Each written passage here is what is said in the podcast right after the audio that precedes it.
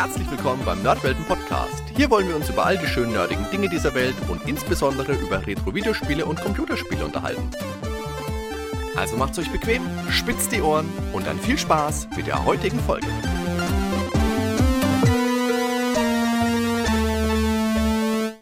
Servus Ben. Jo, moin Hardy. Hi. So langsam wird es ja Sommer, das heißt, es wird natürlich auch Zeit, die Gaming-Aktivitäten dem Wetter anzupassen, also Fenster aufmachen beim Zocken oder so. das hat der Daniel ja auch schon in seiner Episode über Dune gesagt.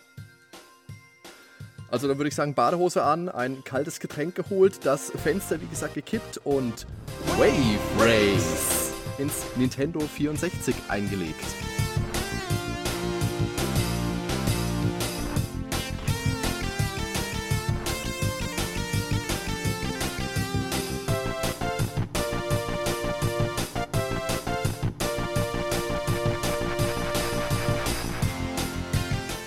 Plan. Ich habe die Sonne draußen tatsächlich genossen, aber äh, ja, das darf ich jetzt gar nicht sagen als Gamer, oder? aber Wave Race habe ich natürlich auch reichlich gezockt als Vorbereitung auf unseren Podcast. Das war aber dann äh, bei mir tatsächlich vor der Sonne. Daran wird es wahrscheinlich gelegen haben. Ich habe ausreichend Wave Race gezockt, um das gute Wetter herbeizuführen. Ach so, zum Herbeibeschwören. Na gut, das konnte natürlich ja, auch ein ja. Punkt sein. Okay, gut. Hat wunderbar geklappt. Also seit Tagen hier Dürre. Sonne en masse. Wave Race 64 aus dem Jahr 1996 für das N64 ist ein 3D-Jetski-Rennspiel, Nachfolger des 1992er Wave Race für den Original Game Boy und Vorgänger des GameCube-Ablegers Blue Storm aus dem Jahr 2001. Den ich übrigens nicht so toll finde, aber dazu später mehr. Ja, Wave Race 64 bei uns äh, gleich die erste Besonderheit zum Spiel. Das Spiel verfügt nämlich über eine Kawasaki-Lizenz. Also ähm, da kommt reale Werbung drin vor. Die ist in Japan sogar im Titel mit enthalten. Da wird das Spiel nämlich unter dem Namen Wave Race 64 Kawasaki Jetski vertrieben. Bei uns hat man diesen Zusatz weggelassen, aber trotzdem ist die Werbung halt enthalten. Und damit ist es eins der wenigen Nintendo-Spiele, wo eben reale Werbung vorhanden ist. Also, wenn nicht vielleicht sogar das einzige, weiß ich nicht. Bietet sich so bei Rennspielen ja generell immer an, oder gerade beim Sportbereich hat man das ja in anderen Nicht-Nintendo-Spielen halt häufig. Ich sag nur FIFA oder was auch immer. Aber hier bei Nintendo eine absolute Ausnahme auf jeden Fall. Ja, entwickelt wurde ähm, Wave Race übrigens von Nintendo EAD. Das steht für Entertainment Development and Analysis. Ähm, die kennt man ja von diversen Titeln. Davon haben wir auch einige schon im Podcast gehabt. Die ganzen zeitlosen Nintendo-Titel Mario Bros., Zelda für NES, Eishockey, das in der Videogames damals mit 90% bedacht wurde. An dieser Stelle übrigens kleiner Hinweis auf die durchgeblättert-Episode, die Hardy ja gemacht hat. Äh, Videogames 191 mit Heinrich Lennart. Äh, super Folge übrigens, habe ich auch schon reingehört. Ähm, später haben die dann auf jeden Fall auch Spiele gemacht, also äh, Super Mario World und SimCity, was wir ja auch schon in einer Folge bedacht haben. Ja. Pilot Wings, sollten wir mal was drüber machen. Nein. Ähm, Link to the Past. Doch, komm. Doch. Okay. Doch, doch. A Link to the Past, Super Mario äh, Kart, Star Fox, Link's Awakening und, und, und. Eigentlich alles, was Rang und Namen hat, irgendwie bei Nintendo. Und da hat äh, auf jeden Fall Shigeru Miyamoto, äh, war auch als Producer jetzt beteiligt an Wave Race. Und zur Geschichte zu sagen, das war ein bisschen ungewöhnlich. Und zwar kam ein Programmierer mit einer Tech-Demo um die Ecke. Da hat man dann diese recht beeindruckenden Wellen schon gesehen, die da das spätere Spiel dann auch bietet. Und Miyamoto war da eben so begeistert von, hat gesagt, komm, da machen wir ein ganzes Spiel draus. Ja, und so ist eben Wave Race 64 entstanden. Ja, und das Interessante ist, dass das Spiel ja auch einen Vorgänger hat. Und zwar Wave Race für den Game Boy aus dem Jahr 1992. Übrigens eines der Game Boy-Spiele, das auch den vier Spieleradapter unterstützt. Eins von den fünf, ne? Ich, ich, glaube, es waren tatsächlich mehr als fünf. Ich habe früher auch im Hinterkopf gehabt, dass es nicht wirklich viele waren, aber da gibt es ja allein dieses Faceball. Da haben wir in der Game Boy Nintendo 64 Folge damals drüber gesprochen, wenn du dich erinnerst. Das war Folge, ach keine Ahnung, irgendwas, irgendwas, was lang zurückliegt. Ja. Also dieses, dieses Ur-Wave Race, das hat eine Draufsicht, das erinnert ein bisschen an die alten Micro Machines-Spiele, wenn man sich daran erinnert. Von NES, Mega Drive, Super Nintendo gab es die auch. Auch dort gab es schon Wegpunkte, die korrekt umfahren werden mussten, zusätzlich aber auch noch Items zum Einsammeln. Das ist im Verlauf dann später bei späteren Titeln weggefallen. Ja, sich bewegende Wellen gab es da noch nicht, aber die Jetskis lassen sich doch erheblich anders steuern als bei einem klassischen Rennspiel mit Autos oder Motorrädern auf einer Straße. Mhm. Und besonders interessant finde ich, dass dieses Spiel 1992 zwar in den USA, in Europa aber erst 1997 eben im Kielwasser des N64-Nachfolgers erschienen ist und in Japan erst gar nicht. Ja. und das ist umso erstaunlicher, wenn man, wie gesagt, bedenkt, dass es von Nintendo EAD entwickelt wurde. Mitentwickler dieses Gameboy-Spiels waren übrigens Pax Softnica, die unter anderem auch an Balloon Kit gearbeitet haben. Aber ich gebe dir recht, also die äh, Grafik, die erinnert wirklich an Micro Machines. Wobei es bei Micro Machines ja auch Wasserlevel gab, ne? Ich weiß gar nicht, ob die Stimmt. die dann anders gesteuert haben. Ich, vom Gefühl her haben die sich relativ ähnlich, glaube ich, haben die Autos gesteuert. Ja, ich glaube, das kann man relativ gut vergleichen, weil also ich habe jetzt im Gedächtnis, dass bei Micro Machines die Jetboote, die es da so gab, sich auch etwas genau. schwerfälliger genau. gesteuert haben. Also ein bisschen, ne? dass sie ein bisschen mehr sliden, als wenn man quasi auf Eis fährt. Ja, so habe ich es auch in Erinnerung, ja. Ja, das Spiel kam eben ja auch raus ähm, zu einer Zeit, also Wave Race 64 jetzt, weg vom Gameboy-Spiel, als das Super Nintendo langsam seine Endphase hatte. Das N64 stand in den Startlöchern, das heißt von 16 auf 64 Bit. Das war ein gewaltiger Sprung. Und bei Nintendo ähm, ja, musste ein Spiel her, was erstmal ordentlich die Muskeln spielen lässt. Also man wollte zeigen, hier, wir sind N64, wir sind super geil. Und ja, da wollte man der Konkurrenz eben auch mal zeigen, wo der Hammer hängt. Ne? ja. Hat man dann Wave Race 64 rausgehauen und ich sag mal so, die Wirkung äh, wurde 100% erreicht. Also mir hing auch die Kinnlade damals noch runter bei der Grafik und ein schlechtes Spiel war es auch nicht dazu. Und ja, dafür, dass es dann relativ früh kam, ein Starttitel war es ja, glaube ich, nicht, ne? Nicht ganz, ja. Nee, genau. Ähm, aber relativ zur Anfangszeit und es hat halt wirklich gezeigt, was das Nintendo 64 kann. Und da stinken halt diverse andere äh, Titel gegen ab von anderen äh, Drittentwicklern. Und ja, ich fand schon Hammer, wie sie das alles umgesetzt haben. Das Ganze lief flüssig und das mit dieser Grafik, ja. Und den, zum Rest kommen wir halt auch noch. Und Nintendo hat sich da ja eben bekanntermaßen auch damals auf dem N64 weiterhin für Cartridges entschieden, mhm. um Raubkopien vorzubeugen. Was anderen Spielentwickler eben sauer aufschießt, aber ja, schon beeindruckend, wie sie es trotzdem geschafft haben, in der kleinen Datenmenge, die halt zur Verfügung stand, so ein Spiel reinzuquetschen. Wir haben ja auch schon mal über den GameCube-Retrospektive äh, gesprochen. Und ja, im Prinzip müssten wir sowas beim Nerdwetten-Podcast auch mal machen fürs N64, dass wir da eben das N64 auch nochmal ausführlich behandeln.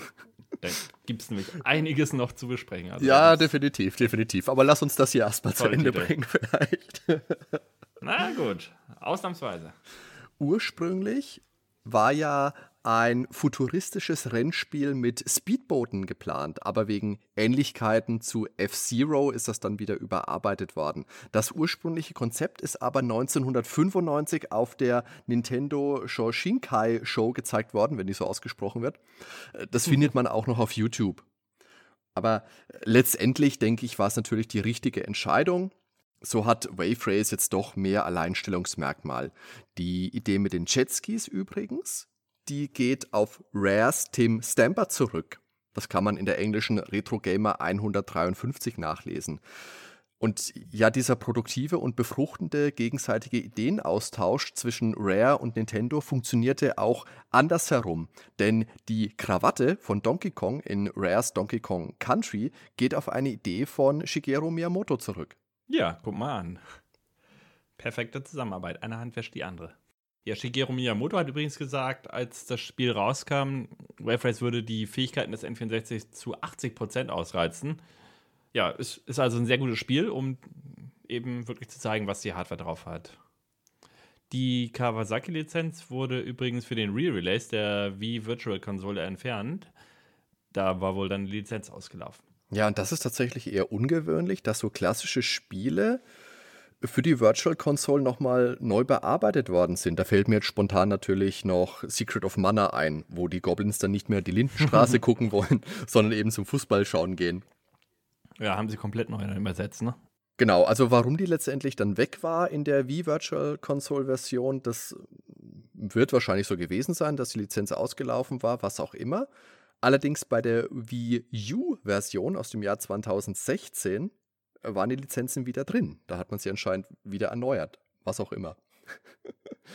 unabhängig, unabhängig von der Lizenz hat Wave Race aber auf jeden Fall ein, ein sehr frisches, ein unverbrauchtes Setting und mit einem ganz klaren Fokus auf Adrenalin und Realismus. Und ich denke, Realismus war ja eh einer der großen Schlagworte beim N64. Ja, neben der Nebelmaschine. ja, absolut. absolut. Wenn man es dessen will, ne? aber das hat mich damals ehrlich gesagt überhaupt nicht gestört. Ja, dass Race kein Launch-Titel war, hatten wir schon eben erwähnt. Da gab es andere eben. Da waren beispielsweise Mario 64, Pilot Wings 64. Ach ja, da kommen wir schon wieder zu. Komm, wir müssen Pilot Wings auch mal machen. FIFA 64, das finde ich krass. Ähm, hatte ich gar nicht auf dem Zettel, dass das ein Launch-Titel war. Äh, Wayne Gretzky 3D-Hockey? Mhm. Was ist Wayne Gretzky 3D-Hockey? Es ist ein Eishockeyspiel, selbstverständlich.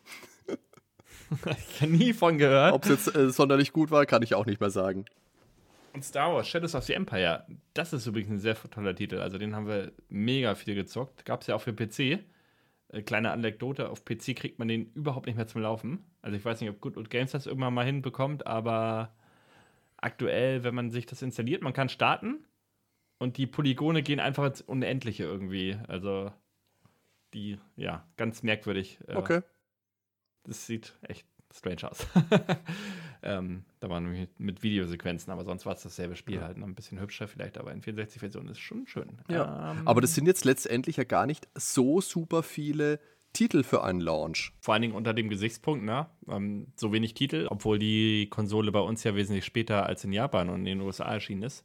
Ja, absolut. Theoretisch hätte man da ja dann doch schon ein paar mehr Spiele releasen können. Mhm. Naja. Apropos Release, beim Release des ähm, ersten Turok-Spiels, da sind sich einige Quellen auch uneinig. Manche nennen da Turok auch als ähm, Launch-Titel. Allerdings habe ich jetzt gelesen, dass das wirklich erst am 4.3.1997 erschienen ist, also kurz nach dem Europastart des N64.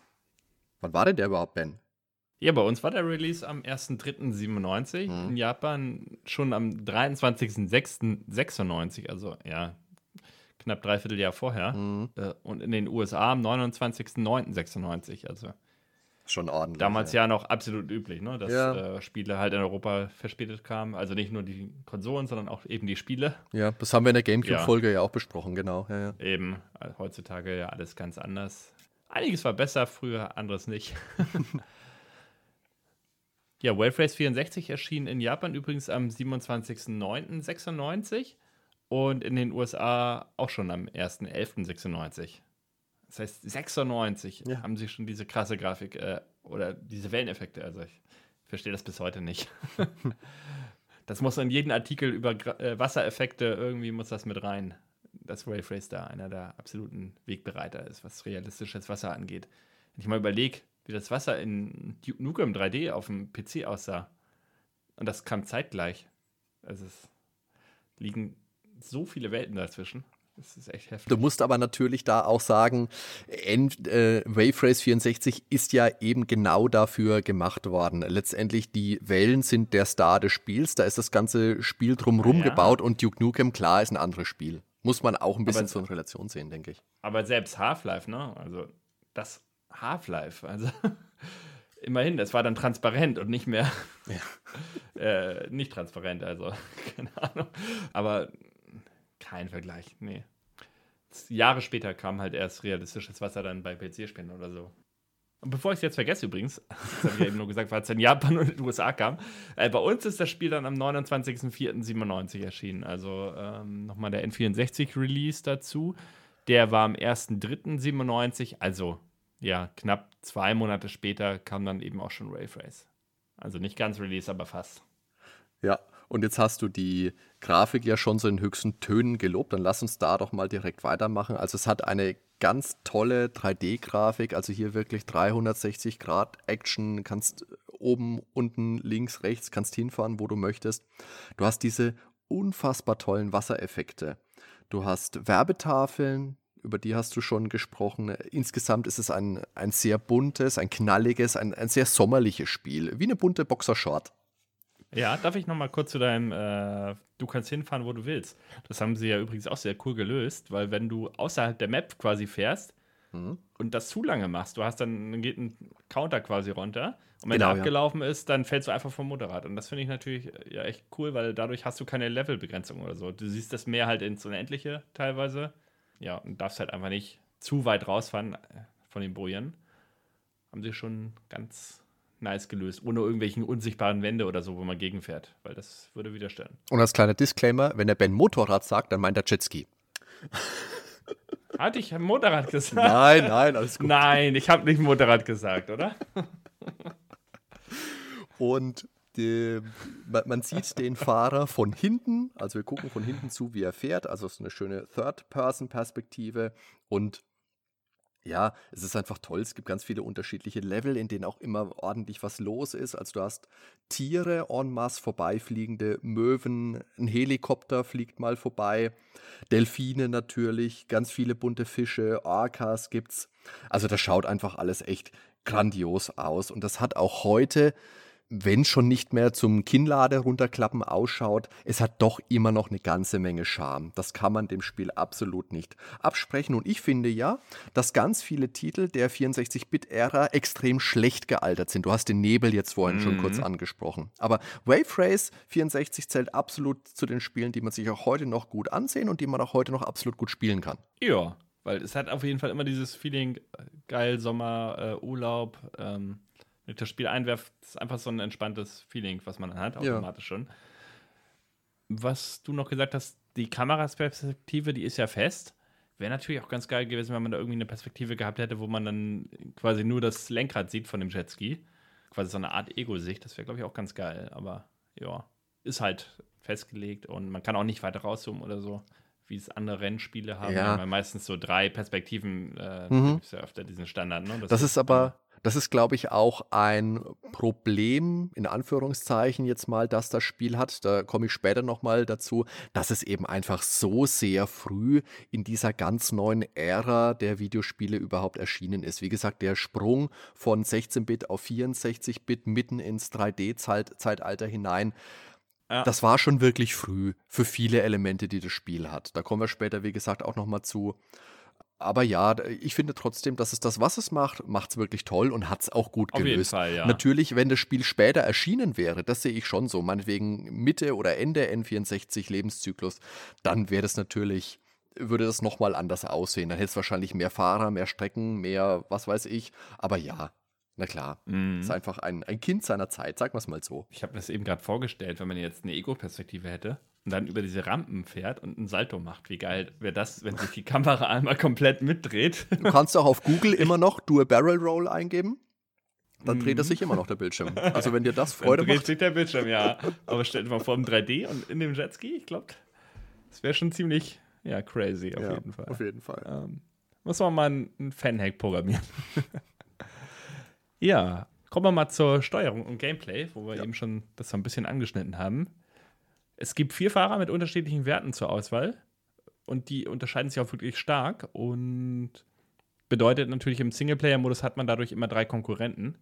Das reicht aber auch eigentlich bei dem Spiel, weil man kommt sich trotzdem relativ gut ins Gehege immer. Zumindest am Anfang, wenn du nicht vom Jetski runterfliegst. Weil sobald Ja. du irgendwo runterfällst, ist es gelaufen. Ja, aber du kennst den Trick, wie man schneller wieder raufkommt, oder? Äh, ich sage jetzt einfach mal ja, weil ich mich nicht bloßstellen will. sondern- Nein, verrate, verrate Du mir. musst ein, ein, einfach auf die A-Taste hämmern ganz schnell. Dann schwimmen die ein bisschen schneller zurück. Ach was, okay. Siehst du, hätte ich das mal gewusst. Weil, okay, ja, weil ähm, wir hatten letztens auch schon mal drüber gesprochen, da wollte ich dich das auch schon fragen und habe ich dann aber vergessen. Du hast einiges Ja. vergessen, als du mir da was erklären wolltest. Auch wie ich diesen dämlichen Delfin freischalte und ich davon ausgegangen Was? bin, ich muss auch den Reverse Cup erst durchspielen, bis ich diesen Delfin bekomme. Spoiler, Adi. nein, muss man nicht. Nein, muss man nicht. Nein, muss man nicht. Aber wozu gibt's YouTube? Ich gucke ja kein YouTube, wenn ich äh, dir vertraue, Ben. Ich denke, der Ben Ja. hat gesagt, dann muss ich nicht noch YouTube benutzen. Aber danke. Nein, d- das ist nicht gut. Du musst Ja, YouTube nee. gucken. Ja, nicht ja, dem ja. Ich, hab, ich hab's gemerkt, ich hab's gemerkt, ja. Nur, nur, nur in gewissen Angelegenheiten. Nochmal zurück auf jeden Fall zu den Charakteren. Es gibt vier Stück, hatte ich ja eben gesagt. Und ja, da gibt es einmal eine leichtgewichtige Dame, die ist eigentlich so die Einstiegscharakterin, sage ich mal. Mit der kann man wunderbar steuern. Die reagiert sehr, also nicht zu direkt, sondern genau richtig. Ähm, hat aber halt auch nicht die höchste Höchstgeschwindigkeit. Aber gerade die einfachen Schwierigkeitsgrade lassen sich gut mit der bewältigen, wenn man jetzt gegen die KI spielt. Und für einen Einstieg auf jeden Fall optimal. Und dann kann man sich später halt äh, ja, zu anderen Charakteren noch hocharbeiten. Ähm, muss man halt erstmal ein Feeling für kriegen. Da gibt es halt einen Allrounder ähm, noch. Ja, der ist auch noch relativ gut zu steuern. Dann gibt es einen, der ist super sensibel zu steuern. Also da muss man wirklich anticken teilweise den Stick. Dann äh, dreht er sich schon fast im Kreis.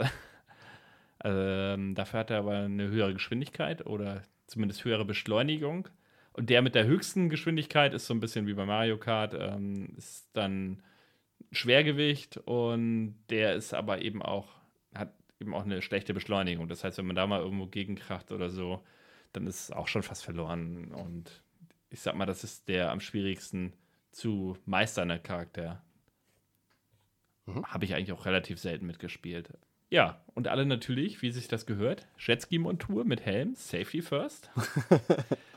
Und bei der Auswahl kann da noch ein bisschen was angepasst werden. Man kann, man kann halt äh, beispielsweise solche Dinge wie das Beschleunigungsverhalten noch ein bisschen anpassen. Am meisten entscheidet natürlich die Charakterwahl. Und das merkt genau, man eben ja. auch richtig toll. Ja, genau. Nicht wie bei anderen Spielen, wo es 30 Charaktere gibt und davon äh, ja, spielt sich dann immer 10 gleich. Jeder Fahrer bringt übrigens auch seinen eigenen Jetski mit. Und jetzt hatten wir es ja eben schon erwähnt, es gibt das Spezialgefährt, hat Hardy ja schon reingeworfen, den Delfin. Ähm, den kann man allerdings nicht im eigentlichen Spiel spielen, sondern nur in dem Trainingsparcours. Und dann reitet man auf dem Delfin und kann da seine lustigen Stunts machen. Ja. Aber weißt du, was man auf dem Delfin nicht machen kann? Äh, irgendwas ging da tatsächlich nicht. Ich, auf, den Sattel, auf den Sattel stellen? Du kannst nicht rückwärts fahren auf dem Delfin.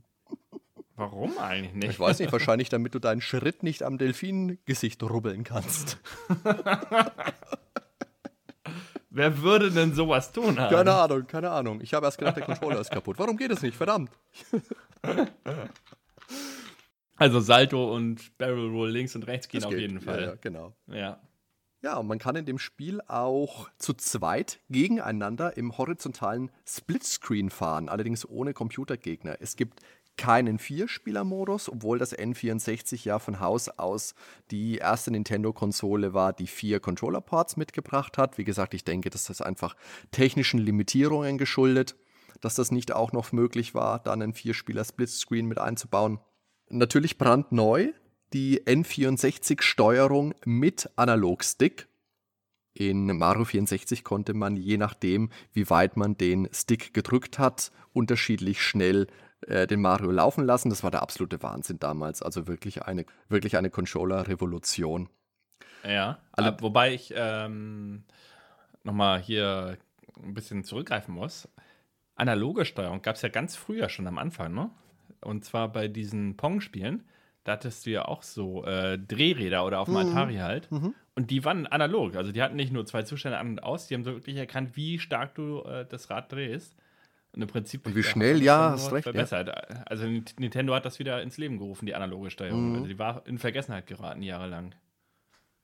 Das stimmt, aber sie haben es auf jeden Fall, sagen wir, sie haben es auf jeden Fall wieder salonfähig gemacht. Da ja, und die Fall. haben den Stick, hatten wir letztens in dieser 120 Jahre, nee, 130 Jahre Nintendo, ne? 130, ja. ja. Da hatten wir ja schon mal erwähnt, wie, ja. ja äh, Liga, nee, nee, wie äh, revolutionär, wie revolutionär ja. der Stick eben ist. Absolut. Und es war ja nicht nur der, ähm, der Stick, der Analogstick, der neu dazu kam, sondern später auch das für beim N64 noch optionale Rumble Pack. Das hat ja heute auch jeder Controller. Das stimmt. Ja, leider neigte dieser Stick zum Ausleihen. Da findet man heutzutage online Gott sei Dank diverse Möglichkeiten zur behelfsmäßigen Reparatur oder gleich zum Austausch, beispielsweise durch einen äh, GameCube Analogstick. Habe ich damals übrigens auch gemacht mit ein paar von meinen N64-Sticks. Da habe ich mir auf dem Flohmarkt einige mitgenommen, habe festgestellt, okay, die sind nicht so super funktionell mehr. Die haben die Leute wahrscheinlich so viel Mario Party mitgespielt. weil schon diese Rubbelspiele. Und da habe ich dann äh, Bindfäden drum Sticks, gewickelt. Rubbelspiele? Ja, ja. ja und okay. in Wave Race 64 hat man den neuen Stick jetzt eben nicht nur zum Steuern, sondern du hast es schon angedeutet, auch zum Posen und zum Tricksen hergenommen. Das ist ja eigentlich genau mhm. mein Ding. Bisschen angeben und so. Mag ich. Wobei das macht man ja im normalen Rennen relativ selten, es sei denn, man hat jetzt ja, natürlich. den Platz sicher und so. Da gibt es dann wieder andere Modi. Genau. Auch Wave Race 64 lässt sich wirklich großartig steuern. Ein tolles, ein freies Spielgefühl dank 3D. Da kann man noch ergänzen. Viele Spiele haben ja für scharfe Kurven, dass man dann extra noch den R-Knopf drücken muss oder so. Ich glaube, ähm, ja, das habe ich auch bei Wave Race immer das ja beispielsweise. ja, aber das hat es gar nicht, ne? Und Nein. zwar ist es da anders. Man muss den Stick ein Stück nach hinten ziehen. Also, genau. wenn man nach, gerade nach vorne drückt, macht man quasi, äh, ja, umso weiter man die Neigung nach links oder rechts macht und den Stick nach hinten zieht, umso schärfer wird die Kurve. Ja. Das finde ich eigentlich ziemlich genial. Ich weiß nicht, ob es, äh, ich glaube, das funktioniert auch nur auf dem Wasser so, ne? Ich glaube, bei normalen Rennspielen würde solche Steuerung nicht so gut funktionieren. Aber dadurch, dass es auf dem Wasser ist, hast du wirklich das Gefühl, das Ding fährt auf den Wellen und du reißt quasi in die Welle rein. Also, das kann man schlecht beschreiben, das muss man gespielt haben.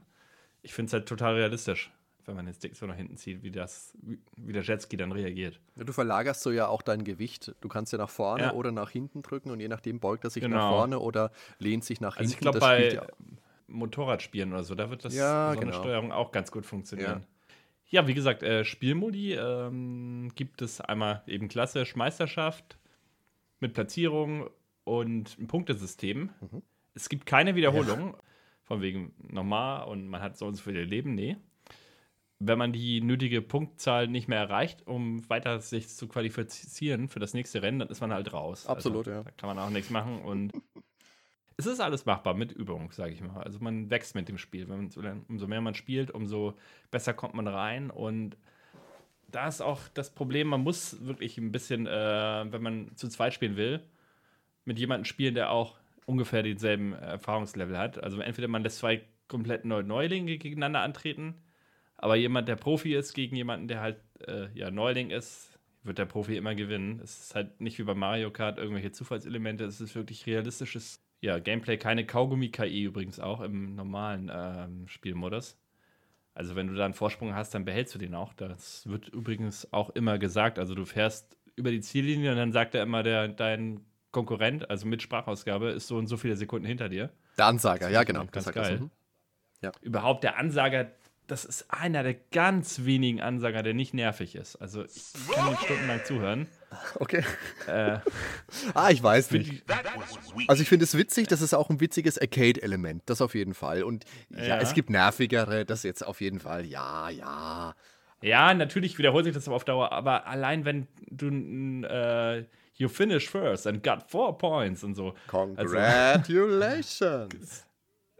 Also, ja, es, es, es, gehört einfach dazu. Wenn, das, wenn er das so nicht sagen würde, das wäre nicht mehr mein Wayface, ja, wie ich okay. das kenne. Mhm. Keep going. Ja, und im Spiel hält er sich ja relativ zurück. Ich kann ja als schlechtes Beispiel nehmen ähm, Sega All-Star Racing. Ja gut, das ist, ja, ich, ich habe das, da, hab das hier, ich habe es einmal gespielt, fand es furchtbar, habe es nie wieder gespielt. Ja, da ist ein Sprecher auf Deutsch und dann, oh, Sonic hat den All-Star und bla und er labert und labert auf Deutsch und es ist einfach so schrecklich und man will ihn einfach nur abstellen. Sonst, ja, das Spiel. Es hat ein geiles Lied, das feiern wir ab bis heute. Aber kann halt nicht mit Mario Kart mithalten. Aber zurück zu Wave Race. Yep. Weiter die Modi. Ähm, Zeitfahren gibt es noch. Das haben sie später übrigens verbessert, aber da kommen wir dann nochmal zu. Also das normale, ja, oder kannst ja schon mal einmal vorweg nehmen, es gab später eine andere Version, die ist aber Japan exklusiv.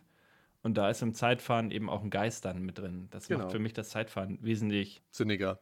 Sinniger, ja, äh, attraktiver, ja. Mhm. Ähm, weil ohne Geist ist irgendwie nicht so witzig, nur gegen die Zeit. Und wenn du gegen deinen eigenen Geist fährst, ist immer geil. Also, wer das Feature erfunden hat, der hat übrigens auch einen Pokal verdient dafür. Ich weiß gar nicht, ob es Mario Kart war, auf dem N64 das erste. Das kam ja danach raus. Ja, ja, bei Wave Race, die Geist-Version kam ja nach Mario Kart mhm. wieder raus. Da hast du recht, natürlich. Ja, na klar. Mhm. Also, ich weiß, ich schätze mal, Mario Kart 64 war das erste Spiel mit Geist. Also, wenn ihr, die Hörer, ne, wenn ihr da genau. was anderes wisst, immer raus. Schreibt es in die Kommentare, berichtet uns. Sind wir auf jeden Fall daran interessiert. Ähm, Unbedingt. Aber ich denke mal, es ist Mario Kart. Also mein favorisierter Tipp auf jeden Fall. Dann kommen wir zum nächsten Modus. Das ist der Stunt-Modus ja, da hat man einen Parcours, der ist dann äh, ja eben begrenzt und muss in diesen, achso, man muss Ringe durchfahren. Das kennt man mhm. ja beispielsweise von Star Fox, dass man die dann durchfliegen muss. Hier sind es halt auf dem Wasser so Ringe oder auch bei Pilot Wings äh, gab es ja diese Ringe. Und einmal kriegt man dafür Punkte, allein, dass man die Ringe durchfährt. Und gleichzeitig muss man aber innerhalb dieses Parcours so viele Stunts wie möglich machen. Und da muss man dann übrigens auch den Delfin freischalten, den Hardy erwähnt hat. Genau. Und ja. muss jeden Stunt einmal gemacht haben. Also, es geht aber eigentlich. Also, wenn man sich da so ein YouTube-Video anschaut, ähm, wir haben es damals, glaube ich, weiß gar nicht, wo wir unsere Infos her hatten. Wir haben es ja auch freigespielt. Ich schätze mal wieder aus irgendwelchen N4, äh, aus irgendwelchen Nintendo-Heften oder was auch immer. Äh, aus der Total oder was es da damals für uns so gab. Kann man, kann man gut meistern. Und ja, Stunt-Modus ist ganz nett, ist aber, würde ich jetzt nicht als Hauptbestandteil des Spiels bezeichnen. Kann man auch nur alleine spielen. Ja, klar kann man da versuchen, immer noch mehr rauszuholen, aber irgendwann ist halt auch wirklich das Maximum erreicht, was man in diesem begrenzten äh, Modus machen kann. Da finde ich das Zeitfahren dann doch noch ein bisschen interessanter. Aber es ist cool, dass sie es eingebaut haben, auf jeden Fall. Ja, zum Zwei-Spieler-Modus. Wie gesagt, der läuft auf Splitscreen. Vier-Spieler-Modus gibt es nicht. Ich muss allerdings sagen, äh, beispielsweise bei Mario Kart gibt es ja auch Drei- und Vier-Spieler-Modus. Bei Vier-Spieler weiß ich es auf jeden Fall, dass es dann keine Musik mehr gibt. Ich weiß nicht, ob es bei ja, drei auch schon da ist. Ein, da gab es Einschränkungen dann, ja, ja, das stimmt. Das finde ich heute ganz schwer spielbar. Also, wenn du, du hast halt bei Mario Kart automatisch diese Musik für jede Map, äh, für jede Karte im Kopf und wenn die dann fehlt, also ich war erschüttert, wie wir es damals trotzdem dann gespielt haben anscheinend bei dem James Bond Shooter gab es zu viert auf jeden Fall immer noch Musik. Ja, aber dieser James Bond Shooter, der ist ja, der ist ja eh äh, exorbitant großartig auf allen ja. Ebenen. Und hier, ich meine, bei Wave Race gab es keine Einschränkung äh, im Zwei-Spieler-Modus, soweit ich weiß. Also lief das alles super. Also, es ist halt nur zu zweit, aber dafür eben auch perfekt umgesetzt in der Form. Mhm. Ja, Optionen gibt es dann noch kennt man ja. Äh, was da ganz cool ist, dass man sich die ganzen Soundeffekte und die Musik einzeln anhören kann. Ich weiß gar nicht, ob das von Anfang an freigeschaltet ist. Aber ich meine, es gibt da so einen Soundmodus auf jeden Fall. Aber ansonsten, ja, kann man da nicht viel einstellen eigentlich. Also neben den Welleneffekten haben sie übrigens auch die Wettereffekte ganz geil gemacht. Ähm, Gerade jetzt, was die Beleuchtung angeht, Abendrot, Sonnenschein, Nacht, da sind dann auch so Neonleuchten. Mhm. Den Himmel ragen, ja, ja. Ja, genau. Ein Beispiel wäre zum Beispiel auf Sunset Bay, da ist immer Sonnenuntergang. Wunderschön. Ja, ist auch gut gewählt, der Name dazu. Sunset Bay, ja. Sunset Bay, na klar, der Name ist Programm. Was man auch hat auf einer Karte, ist das aber, glaube ich, nur, da spiegelt man, äh, also da gibt es Spiegelung auf dem Wasser. Ich weiß jetzt gar nicht aus dem Kopf, ob sich der eigene Jetski, ob sich der eigene Jetski eben auch spiegelt. Aber auf jeden Fall Fall die Umgebung, links und rechts. Ähm, das ist ja Drake Lake, heißt sie, ne? Genau, ja. Karte. Ist meine Lieblingsmap und soweit ich weiß, deine auch, ne, HD? Die hat auf jeden Fall was. Ich finde, es ist eine ganz tolle Strecke. Jetzt allerdings die letzten Tage. Ähm, ich muss sagen, jetzt gerade die, die allererste, wie, wie heißt die erste jetzt gerade nochmal? Ja, die erste ist, äh, ja, ich weiß, was du meinst, aber die ist auch geil. Ist also gerade diese, diese sommerlichen Strecken, die, die sind auch gut. Aber Drake Lake, äh, Drake Lake hat halt einfach diese krassen Besonderheiten, ja. Ja, mit den Enten, die dann noch wegfliegen und so. Ja, ja. Ähm, und dem Nebel halt, ne, ganz klar. In Absolut, der ersten Runde ja. ist halt Nebel und der lichtet sich dann und dann geht es jetzt richtig los mit den Spiegelungen und so. Äh, genau. Ist schon Hammer. Ähm, ja. Ja. Aber das eigentliche Spielprinzip, wie gesagt, von Wave Race, das ist relativ simpel. Gas, Bremsen, scharf einlenken, haben wir ja schon erwähnt. Mhm. Tricks sind möglich. Ähm, das war es dann aber im Prinzip auch. Aber eben durch diese Dynamik mit dem Wasser, ne, was man da machen kann, wir jetzt ja auch schon drüber gesprochen, ähm, kann man halt wirklich ja, das beeinflussen. Manchmal muss man abwägen. Ähm, nutze ich jetzt die Welle und versuche über diese Mauer noch rüber zu springen? Oder ja, schaffe ich das ja. vielleicht nicht, dass sich die Welle bis dahin rechtzeitig gebildet und dann knallt man volle Kanne halt gegen die Mauer und dann war es das fast. Also es ist manchmal ein bisschen Risk eingehen. Also das finde ich auch ein tolles Element. Ähm, das hat man auch sonst bei Rennspiel nur, wenn man sich entscheidet, eine besonders anspruchsvolle Abkürzung zu nehmen oder so. Und ja, hier ist es dann halt auch so, so eine Art Abkürzung, die sich aber stark von den jeweiligen Wellen abhängig ist. Und man muss quasi so einen Blick haben vorher schon, ob sich die Welle zu diesem Zeitpunkt ideal, am idealen Standort befindet. Das kriegt man auch ein ganz gutes Feeling dafür, wenn man es ein bisschen mhm. gespielt hat. Dann ändert sich teils eben auch der Wasserstand auf einigen Karten. Und auch, äh, das hat eigentlich fast jede Karte hat in der zweiten Runde irgendwie eine Besonderheit. Das ist auch was, was diese, äh, ja, was die Maps dort ausmacht, ähm, die Rennstrecken, dass sich immer was verändert. Das hat man eigentlich auch bei den meisten Rennspielen eher wenig. Also du fährst dann permanent dreimal dieselbe Strecke und hier ist Wenn nicht sogar in jeder, in der ersten glaube ich nicht, ne? Aber ja. Sonst nee, das ist, glaube ich, ist so der klassische Einsteigerkurs, ja. Ja, fast in jeder Strecke tut sich halt irgendwas. Dann wird ein neues Tor aufgemacht, plötzlich kannst du zwei Wege nehmen, kannst dich entscheiden und ähm, auch innerhalb der Schwierigkeitskarte verändern sich die Strecken. Ja, genau, ja. Was richtig cool ist auf jeden Fall bei dem Spiel, ähm, wenn man den höchsten Schwierigkeitsgrad geschafft hat, also leicht, mittel, schwer, also Schwerwestern, dann wird ein Reverse-Modus freigespielt, wobei man die Karten rückwärts fährt. Und das ist nicht wie bei Mario Kart, das einfach nur gespiegelt, also äh, seitenverkehrt gespielt wird. Das ist ja auch schon merkwürdig. Ähm, aber hier sind wirklich die Strecken rückwärts. Das heißt, du fährst, äh, wenn eine Rampe ist, wo du normal hättest drauffahren können, ist diese Rampe wirklich von hinten und du musst sie dann halt umfahren, weil du kannst ja nicht ja. auf die äh, ja, hohe Seite rauffahren. Und das ist ein komplett anderes Feeling. Also ich glaube, da ist mir auch kein anderes Spiel bekannt. An dieser Stelle nochmal, wenn euch ein anderes Spiel bekannt ist, immer gerne in die Kommentare. Aber meines Wissens nach ist das einzige Spiel, wo man wirklich die Strecken richtig rückwärts auch fahren kann und nicht irgendwie einfach nur gespiegelt oder so. Und ich fand es extrem cool, äh, dieses Reverse Cup nochmal zu fahren, weil es kommt einem wirklich vor wie komplett andere Strecken dadurch. Ah, nee, ich weiß nicht. Also, das ist auch ein Element, sind es jetzt die Spiegelcups bei den Mario Kart-Spielen oder eben hier Reverse? Nee, da, also, da bin ah, ich. Äh, nee. Das finde ich äh, wirklich bei Mario Kart, wie gesagt, das, da musst du nur die Richtung umdenken. Aber hier äh, verändert sich das komplette Gameplay von der Map, was vorher also ich finde jetzt also dann nicht mehr. Hast du das Reverse Cup gespielt? Naja, ich habe es angefangen, aber wie gesagt, das ist nichts, wo mir großartig Spaß bringt, eben aus dem Punkt, ich muss äh, de facto die gleiche Strecke mir nochmal neu erarbeiten. Das macht mir, das macht mir keinen Spaß.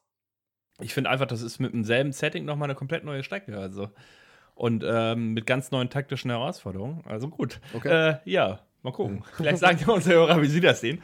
Äh, darum geht es ja eigentlich auch hier im Podcast. Das, wir wollen Absolut. ja nicht einfach nur runterlabern, sondern wir wollen ja auch eben so eine Diskussion dann auch anregen. Absolut, ja. Und ich finde, für mich ist es eins der geilsten Elemente. Gut, aber letztendlich sind wir uns einig, der eigentliche Star des Spiels ist das Wasser. Das denke ich, kann man so sagen. Ich dachte, der Fettmops.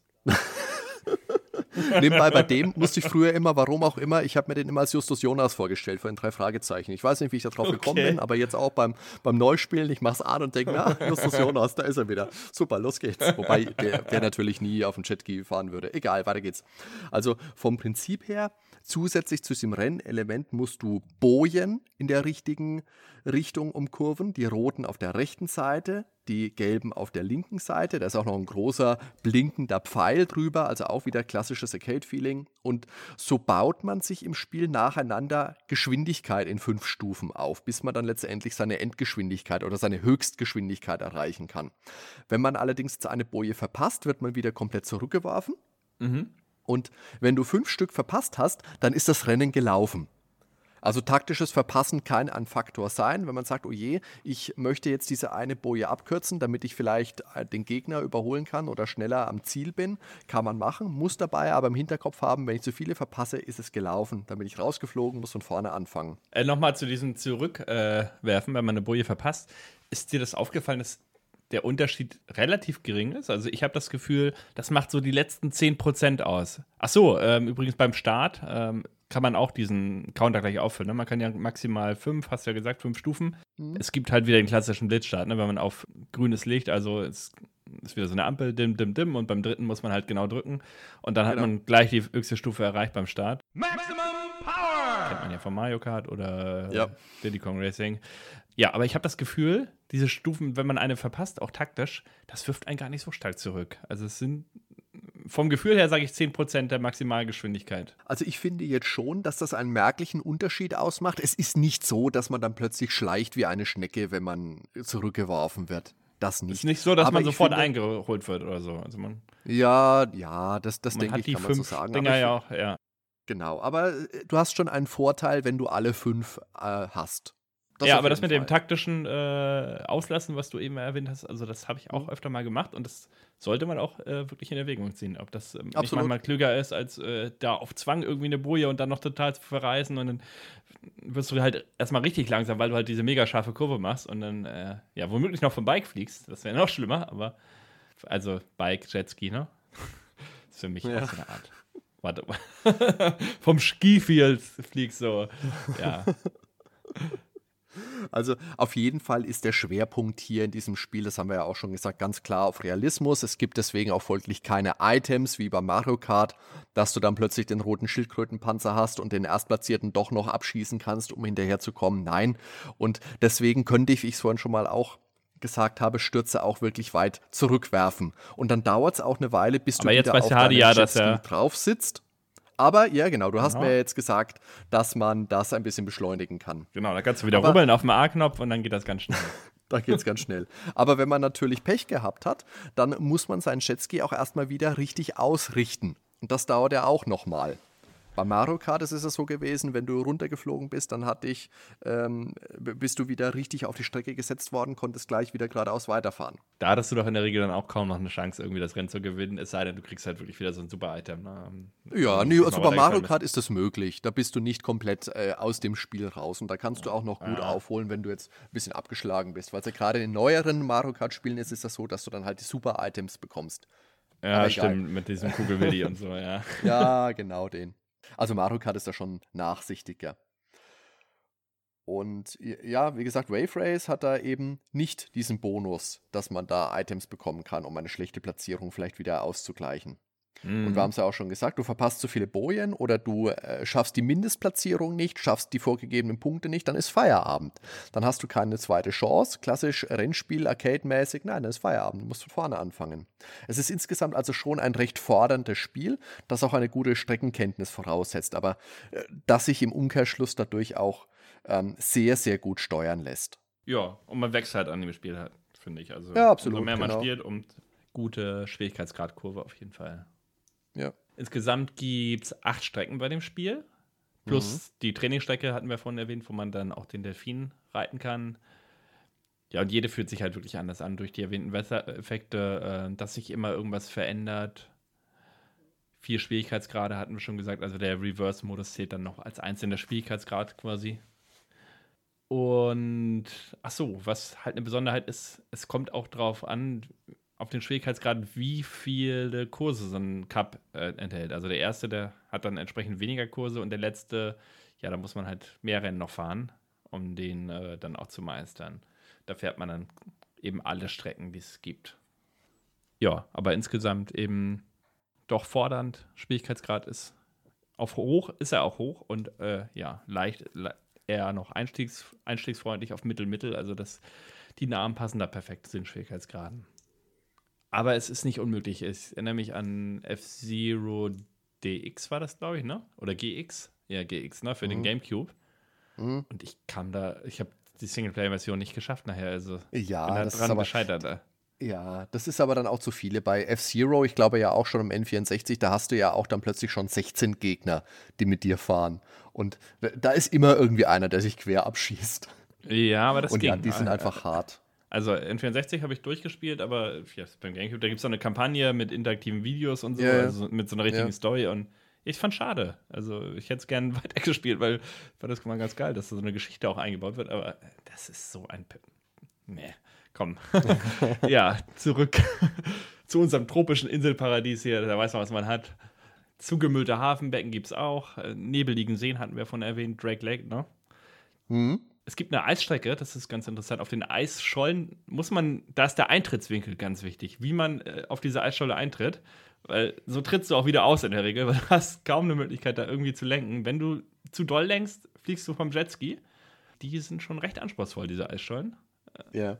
Die ja, sind aber nicht die ganze Strecke. Also es ist halt Eis. Manchmal sind da so Hindernisse, muss man ausweichen, weil sonst zerbrechen so einzelne Eisblöcke. Die halten einen auch extrem auf. Aber die Eisschollen, äh, ja, da muss man halt genau auf den richtigen Winkel drauf achten, dass man da gut reinkommt und dann kommt man in der Regel auch gut wieder raus. Ja, enge Kanäle gibt es noch. Äh, davon dann teilweise auch mehrere zur Auswahl, dass du auf einer Strecke kannst dich für die leichte Version entscheiden. Ähm, dann verlierst du aber unter Umständen einen Platz, den musst du erst wieder aufholen. Oder du nimmst die anspruchsvolle Variante. Die sind dann aber auch wirklich sehr eng, die Kanäle. Also da muss man schon ähm, teils von Gas gehen oder ja, wirklich super präzise steuern. Wenn du dann zu doll gegen die Wand knallst, dann haut es dich auch wieder runter von deinem Jetski. Aber insgesamt doch sehr viel Abwechslung. Minen gibt es manchmal. die darf man, ich glaube, die explodieren nicht, aber wenn man die rammt, dann Die, genau, fliegt man halt auch nicht, ja, sofort vom Jetski und ja, Holzkisten haben denselben Effekt. Also im Prinzip alles, was da irgendwie auf dem Wasser treibt, sollte man tunlichst äh, Hm. einen großen Bogen drumherum machen. Oder auch einen kleinen Bogen im Idealfall, wenn man auf der super Ideallinie bleiben will. Ja, in Japan, du hast es vorhin auch schon mal angeschnitten, erschien auch noch eine etwas abgewandelte, das Rumble Pack unterstützende Version des Spiels namens Wave Race 64 Shindu Edition. Damals cool, gab es ja. halt natürlich noch keine Updates via Download, sondern damals wurde das Ganze halt noch auf Cartridge gepasst. Ja, super cool. Und das bietet neben dem Rumble-Feature noch zwei abgeänderte Musikstücke.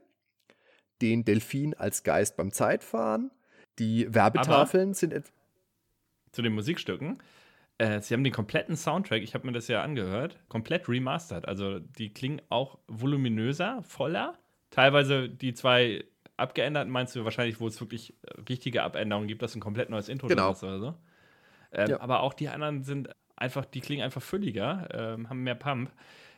Ich habe da übrigens dann auch was vorbereitet. Das würde ich jetzt hier auch einspielen für euch. Da hört ihr erstmal die Standardversion und dann hört ihr nochmal die aufgepeppte Version. Also dann könnt ihr das nochmal direkt vergleichen und dann, ja, werdet ihr das bestimmt auch hören, dass ja quasi jedes Musikstück irgendwie zumindest angefasst wurde.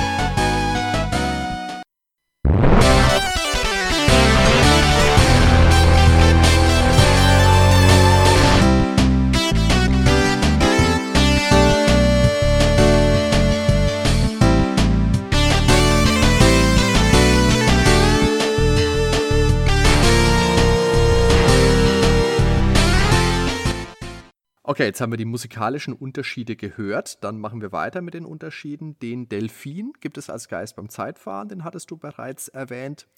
Die Werbetafeln im Spiel sind abgeändert worden. Bei uns in der Standardversion hast du einfach Werbetafeln, auf denen steht N64.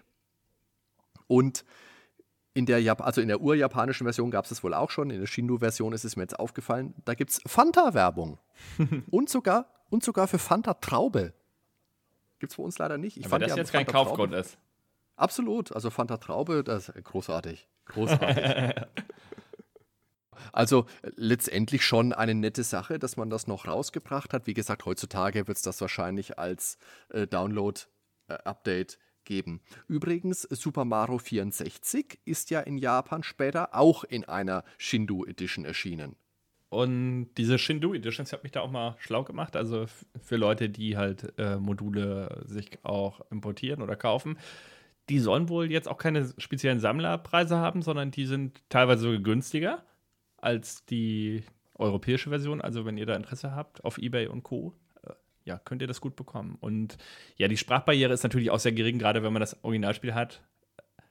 Was sich übrigens auch geändert hat, die Sprecherin ist dann japanisch. Ja, Also wenn die- genau. Gibt's Das auch ist Unterschied. richtig, richtig witzig, dass die Strecken dann äh, mit von so einer japanischen ähm, Sprecherin angesprochen werden, weil man denkt, man ist in so einem Anime-Spiel plötzlich oder so. Ist halt ganz, ganz geil. あなたのマシンを選んでください Welcome to Dolphin Park ウォーミングアップですイルカを追いかけてみましょう An sich, der Sound ist halt sowieso schon geil. Auch beim Original schon und in der Shenmue Edition halt nochmal. Ähm, ich weiß jetzt gar nicht, ob sie da die Soundeffekte auch noch überarbeitet haben, aber die Motorengeräusche sind in beiden Versionen super. Kommentator ähm, hatte ich ja schon erwähnt, ich finde den geil. Ich, Nice! ich finde den einfach nur geil. Und das ist eigentlich auch schon der größte Kritikpunkt, warum ich den Nachfolger nicht spielen kann für den GameCube. Ich finde, es kommt in keiner Weise an den N64-Vorgänger ran. Übrigens, die Musik ist von Kazumi Totaka. Mhm. Und den haben wir ja schon kennengelernt. Einmal hat er ja das, sein eigenes Lied, was er immer mal wieder gerne in irgendwelchen Nintendo-Spiele reinbringt, das, den Totaka-Song. Ja, hat er. Aber wir hatten gerade letztens eine Folge gemacht über Mario Land. Da hat er ja auch die Musik gemacht, also Mario Land 2. Und man kennt ihn sonst auch aus Mario Paint. Da hat er einiges mit reingehauen. Und äh, Wii Sports, ne? Hast Ja, du ja genau. letztens Und- entdeckt. Dass er da Ja, und ich muss hat. sagen, gerade gerade bei Wii Sports, da hat mich doch einiges vom Stil her stark an Wave Race 64 erinnert. Jetzt nicht jedes Stück natürlich, aber gerade dieser locker, flockige Good Vibes, Flair, da merkt man schon, dass es der gleiche Komponist ist. Also da ist schon eine Ähnlichkeit da. Das stimmt auf jeden Fall. Dieses Sinti Rock halt, äh, wie du schon sagst, 80er Vibe, ne? Mhm. Klingt nach Arcade, Spaß, Freizeit, Sonne, einfach zum Flair des Spiels. Aber das ist für Ja. mich auch einer der geilsten Punkte. Also du schaltest das Spiel ein und sofort geht dieses Drum los, duf, duf, duf, disch, und dann hatten wir ja vorhin gespielt am Anfang. Ja, Ohne die Musik wäre das Spiel einfach nicht dasselbe. ja, absolut. Übrigens, die Musik hat damals, äh, kommen wir zwar auch noch auf Wertungen drauf, aber ich glaube, da haben wir jetzt nichts direkt zu der Musik, aber ich habe da gelesen, in alten Tests, die Musik kam gar nicht so äh, gut an. Also teilweise haben sie die als nervig empfunden oder man müsste sich da erst reinhören.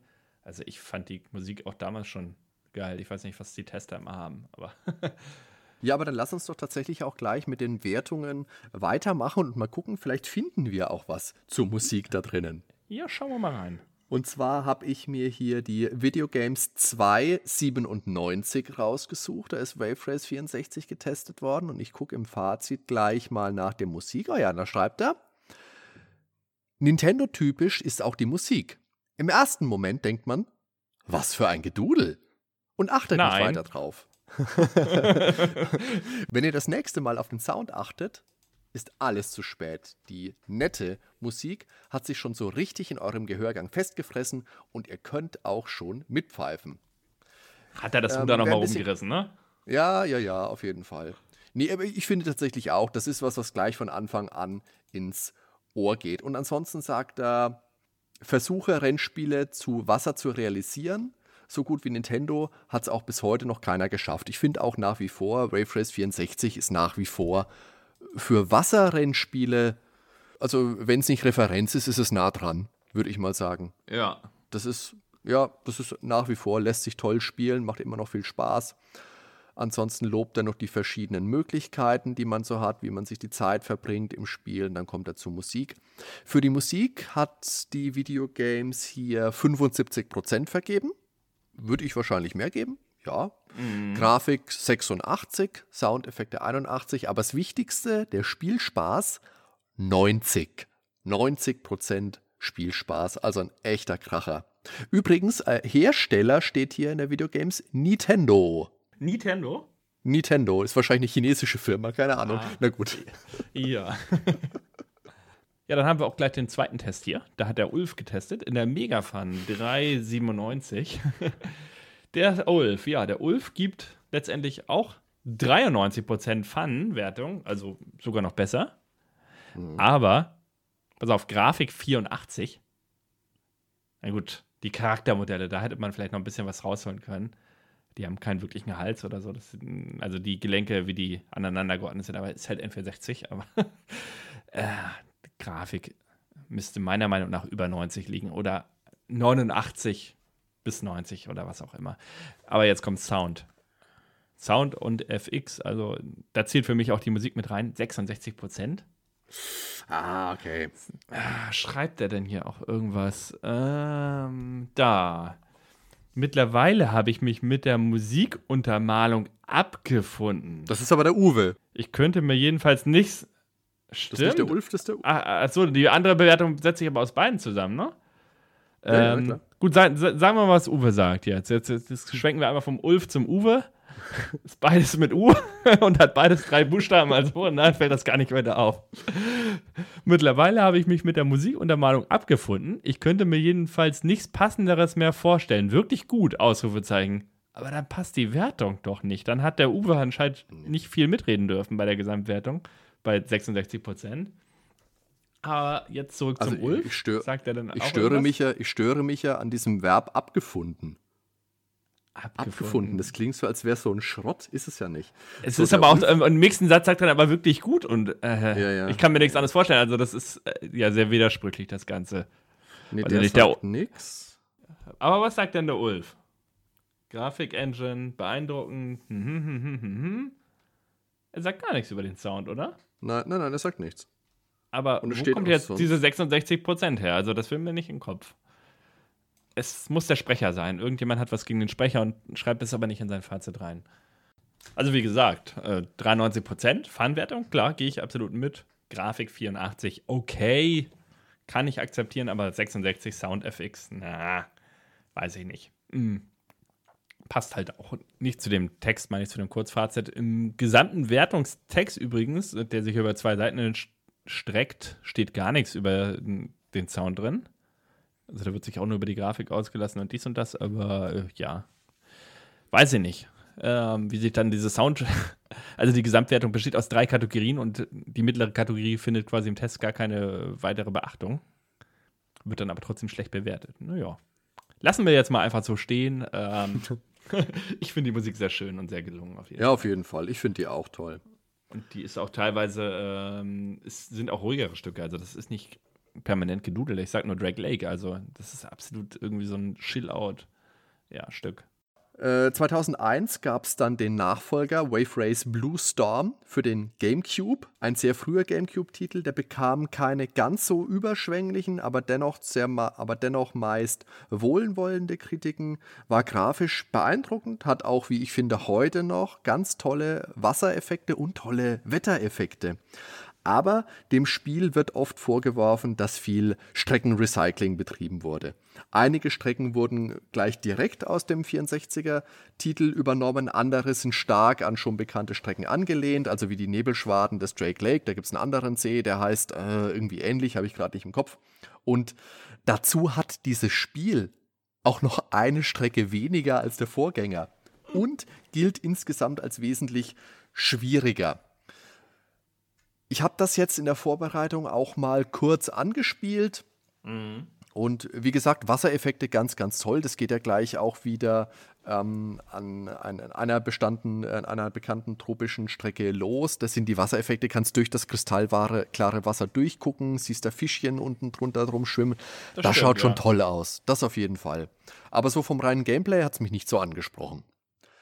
Positiv möchte ich hervorheben, dass die Charaktere sich hier etwas mehr unterscheiden. Gibt es auch ein paar mehr, weil sie eben keine Helme mehr tragen. Also jetzt mit der Sicherheit von vorhin nehmen sie es nicht mehr so genau. Jetzt wird der Stunt ohne Helm gemacht, kann man mal machen.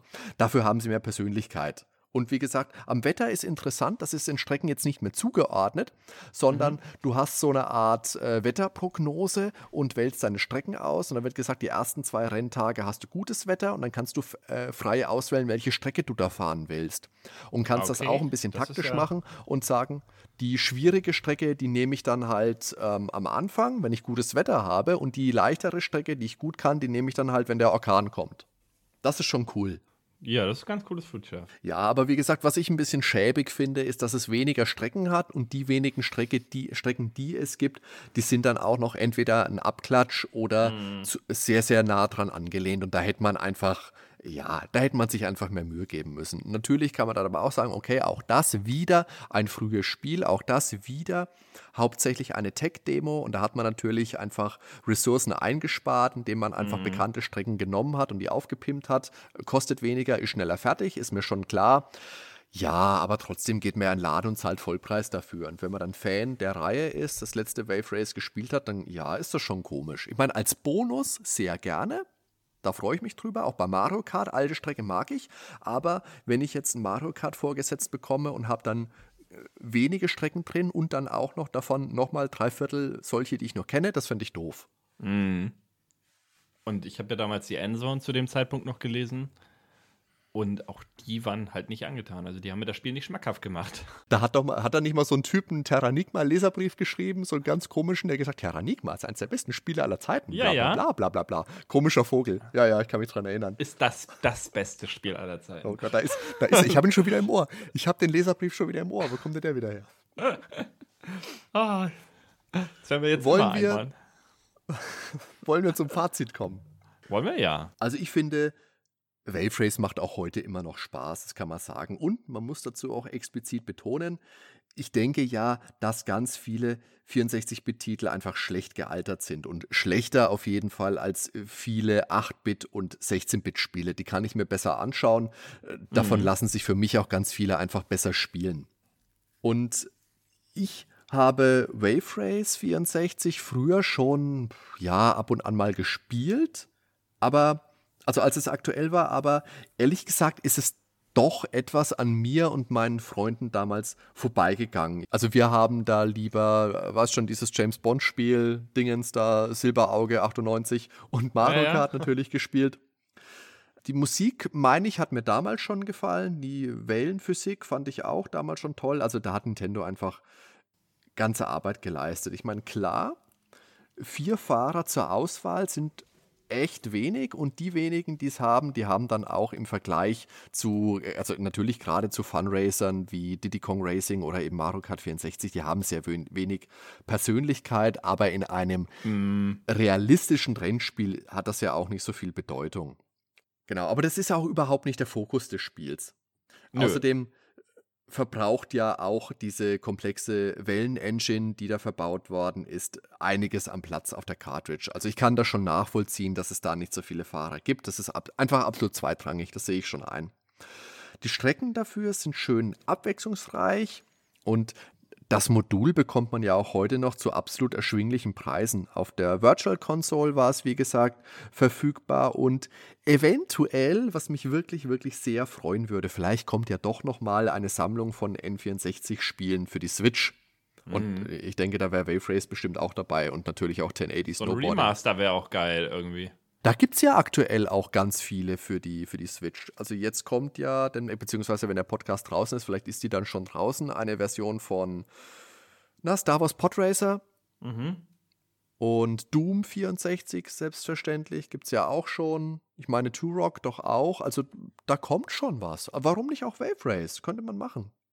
Also absolut. Mit Wave Race 64 macht man nichts verkehrt. Wie gesagt, tolles, flottes, arcadiges Spiel, tolle Musik, tolle Grafik, auch heute noch gut anzusehen. Also das hat für mich beim Videospielen jetzt für die Recherche absolut viel Spaß mitgebracht. Das war einfach toll. Und ich muss auch ganz ehrlich sagen, auch wenn ich jetzt gesagt habe, viele 64-Bit-Titel sind schlecht gealtert für mich, bla bla bla. Jetzt in letzter Zeit entdecke ich da doch auch einige mehr, als ich jetzt ursprünglich vermuten, vermutet hätte für mich wieder. Also das sind doch einige Titel, wo ich dann doch ein bisschen länger hängen bleibe. Höre ich da Pilot Wings um die Ecke kommen? Äh, ja, das äh, würde ich mir demnächst tatsächlich auch mal anschauen müssen. Aber vielleicht hören wir da in Zukunft noch mehr. Ein kleines Foreshadowing können wir schon mal machen. Ja, weil das. Und Ja, erzähl erstmal weiter. Ja, also ich denke, das habe ich vorhin auch schon gesagt, der größte Makel, wenn man es so nennen will, von Wave Race 64 ist eben, dass es so früh im Lebenszyklus der neuen Konsole erschienen ist, eben wie dann auch Blue Storm für den GameCube. Und beide Spiele lassen zwar die ja, die Technikmuskeln der jeweiligen Konsolen ordentlich spielen, aber wären bestimmt noch eindrucksvoller in Sachen Umfang und Spielbarkeit gewesen, wenn sie später im Lebenszyklus erschienen wären. Also allein ein Vier-Spieler-Modus hätte, hätte ganz viel ausgemacht, obwohl der natürlich auch ähnlich wie bei Mario Kart dann mit Kürzungen hätte leben müssen. Ja, ich denke da jetzt an Remaster wieder. Ja, ja, ja, klar. Kann man das ja? Wenn man da wirklich Einbauen. die Mühe reinsteckt, das Ja, wäre wär Frage, toll. ne? Ja, das wäre wirklich toll. Ja, das wäre toll. Ja, Aber ja. auch so, wie das Spiel jetzt ist, ist es auch heute unter dem Strich noch ein Spiel, das immer noch für viel gute Laune sorgt und das man auch absolut noch jederzeit spielen kann. Übrigens, 2018 wurde ja eine mögliche Rückkehr der Reihe angekündigt. Wie bei F-Zero ja auch, würde ich mich da sehr, sehr freuen, wenn es da endlich mal einen neuen Teil geben würde. Was sagst du? Ähm, nochmal zu dem letzten Satz, erstmal wegen der Rückkehr. Die haben ja so ein bisschen was eingebaut bei Wii Sports Resort. Ne? Da gibt es ja auch diese Jetskis. Ja, das kann natürlich überhaupt ja. nicht mithalten. Aber ich denke, im Hinterkopf hatten sie immer so ein bisschen Rayface dabei. Ich glaube, das kommt nicht von ungefähr her, dass äh, die da diese Jetskis eingebaut haben. Aber ja, es ist natürlich kein Nachfolger und ich wünsche mir das auch. Zum Spiel, ja, bei mir war es ja anders. Ich habe es damals halt aktiv gespielt und im Freundeskreis auch. Und ja, wir waren, glaube ich, auch, ähm, ich weiß gar nicht, ob ich es mit meinem Nachbarn gespielt habe oder einem anderen Freund damals. Der hatte das auf jeden Fall auch. Und da hatten wir, glaube ich, schon ganz geile Matches, aber ich könnte es jetzt nicht genau sagen, weil das ist sehr lange her. Mhm. Ja, 13 Jahre sind schon eine Zeit. Ähm, nee, 23 Jahre, sorry. oh Gott, bin ich alt. Absolut. 23 Jahre, nein, oh Gott. Ah, ja, aber ich habe es eigentlich zu jeder Zeit geliebt. Ich habe zwischendurch dann mal mehr, mal weniger gespielt, aber eigentlich nie aus den Augen verloren, das Spiel. Und ja, alles, was toll ist, haben wir schon dran gesagt. Für mich ist halt eins der Spiele, die nicht irgendwie auf Zufall basieren, ob man gewinnt oder nicht, ähm, sondern wirklich, da kommt es auf Skill an. Und ach so, was ich nochmal sagen kann zur KI, ähm, auch die ist relativ fair, weil die macht auch Fehler. Also ähm, es ist keine super KI, die keine Fehler macht, sondern es kann sogar auf dem höchsten Schwierigkeitsgrad sein, dass ein Gegner einfach mal gegen die Wand fährt und von seinem Bein fliegt. Und das kann einen das Aber du kannst dich auch schubsen, das haben wir gar nicht retten. erwähnt, gell? Dass man sich gegenseitig auch Stimmt, runterwerfen kann, äh, wenn man sich rammt. Ja, da müssen wir ja auch nochmal drüber reden. Ja, genau. Also Absolut. man kann äh, mit Absicht rempeln und das ist teilweise sogar sehr sinnvoll. Und man kann auch versuchen, den Gegner irgendwo gegen eine Rampe oder äh, gegen Hindernis dann reinzurempeln. Ähm, ja, aber teilweise machen die halt beste- so auch schon Fehler. Was sehr fair Und der ist. beste Rempler ist natürlich Justus Jonas. Der beste Rempler ist Justus Jonas. Ähm, aber das ist ein Kapitel für sich, wenn man mit dem rempeln und gewinnen will. Ist halt wie mit Bowser, ne? Bowser ist auch ein absoluter Profikarakter bei Mario Kart. Also ich kenne keinen, der ihn nimmt. Ähm, Also seit man bei Mario Kart seine. Mies einbauen kann, fahre ich nur mit Hardy. okay. Nur. hm. Ich habe das auch eine Zeit lang gemacht mit meinem Mii und so. Ähm, fand ich übrigens Aber ist geil, dein Mii nicht, dein Mii ist doch eh quasi Bowser, oder? Mein, mein Ist er Mii realistisch? Bau- ja, ja, der sieht schon so aus wie ich, glaube ich. ich habe keine Ahnung, weißt du. Wann ich mein Mii das letzte Mal gesehen habe. Ich werde bei Gelegenheit mal ein Foto von meinem Mii machen irgendwann. Ich Ich möchte dein Mii nicht wieder. Ich möchte bitte keine Bilder von deinem Mii wieder bekommen. Warum nicht? So. Ja. Ich glaube, dann sind wir durch, ne? Okay. Ach so, äh, ja, wie, wie gesagt, ähm, nochmal kurz. Äh, Pilot Wings, das war bei mir auch so. Das haben wir auch damals auf und runter gespielt. Ich glaube, du hast da nicht so die Erfahrung. Und ich könnte mir Überhaupt nicht. vorstellen, ähm, dass du mit dem Spiel auch warm wirst, weil das ist auch so ein Spiel, man muss erstmal reinkommen und dann macht es aber sehr viel Spaß, diese Aufgaben zu lösen. Naja. Also ich glaube, das ist tatsächlich ein Punkt bei Pilot Wings, äh, ganz kurz nur, auf dem N4, und, äh, auf dem Super Nintendo damals, Ja. das habe ich zwar mal kurz gespielt, aber habe nicht reingefunden, wie du sagst. Und dann auf dem N64 das gleiche und das letzte Mal für den 3DS gab es ja auch noch mal ein Pilot Wings Teil, auch Ja. den habe ich nur mal kurz im Kaufhaus irgendwo angespielt, fand es nicht interessant. Aber es würde ich mir auch mal angucken.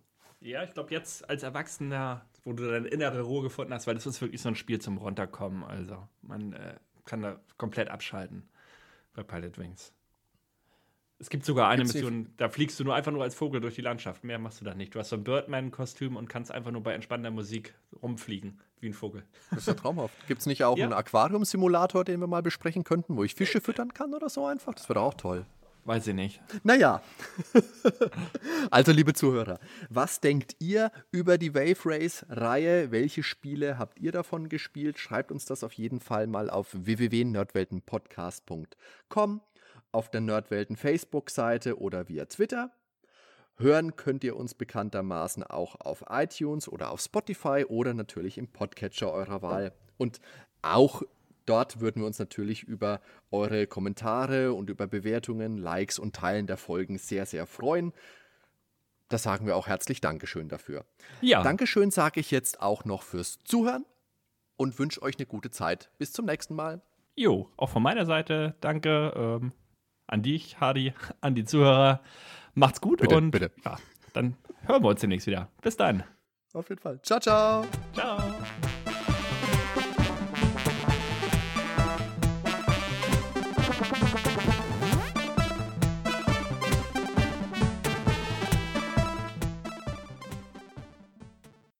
Show! I love it!